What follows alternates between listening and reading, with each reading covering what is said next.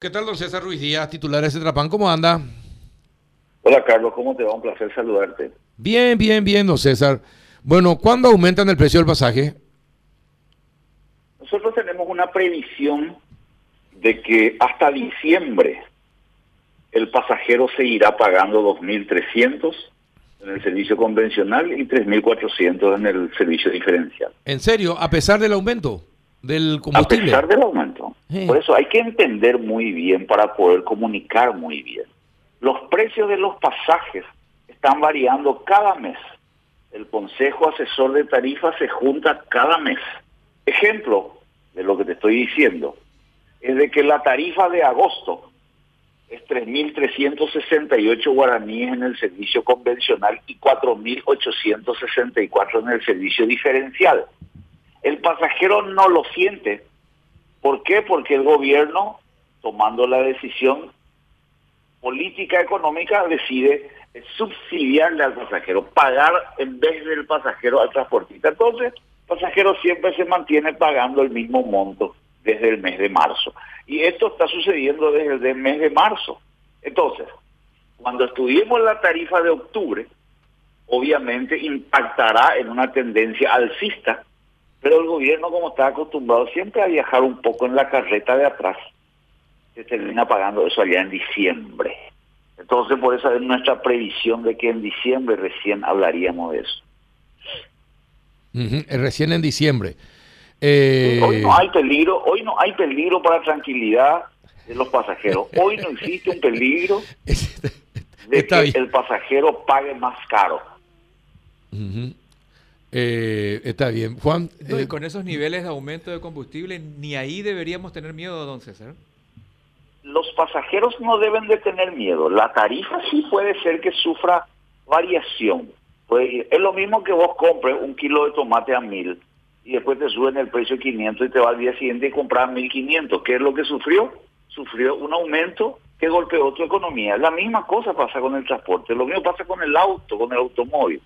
Ahora, el gobierno decide que ese impacto no sea trasladada a la economía del pasajero, sino a la economía del Estado. Pero esa es una decisión política y no empresarial. Bueno, entonces hasta diciembre no hay posibilidad de aumento salarial. No hay posibilidad de que el pasajero pague más de 2.300 y más de 3.400. Ahora, ¿y cómo van a cubrir usted? ¿Y cómo van a cubrir la diferencia? ¿Le van a pedir al gobierno más subsidio? No le vamos a pedir absolutamente nada. E-, eso es lo que te estoy diciendo, mi querido Carlos. Seguro, pa. El gobierno toma la decisión, no nosotros. Mm. Por eso te digo, si vos hoy te subías al Union, hoy, y, y, y pagás un pasaje y no hay subsidio, me tenés que pagar 4.864 guaraníes en el servicio con aire acondicionado y si te subieron a unión convencional me tenés que pagar 3.368. Hoy. Pero el Estado dice, no, que siga pagando 2.300 y que siga pagando 3.400. La diferencia te pago yo, dice el Estado, bajo la figura del subsidio. Pero no, es que el empresario le pidió, el Estado decidió, el gobierno decidió, el Poder Ejecutivo decidió. Por eso que siempre reclamamos de que el subsidio no es para el empresario, es para el pasajero. Porque si sacamos ese subsidio, el pasajero termina pagando el costo real que debe de pagar. Eh, hay una previsión de que probablemente el petróleo siga subiendo. Esto significa que a diciembre probablemente el, eh, el, el precio del combustible vuelva a subir. Sí, es así. Es así, hay una previsión y eso es normal, somos eh, lo que vivimos en marzo, en el inicio de la pandemia, con el combustible barato y que se regalaba en el mundo, son situaciones coyunturales y circunstanciales que, que, tienen su efecto boomerang posterior cuando hoy la economía empieza a restablecerse. Y no hay en el mundo una tendencia a la baja de los costos, sino que todo sube. Todo, absolutamente todo. Mm. Sí, es cierto eso. Hay una tendencia a que suba todo.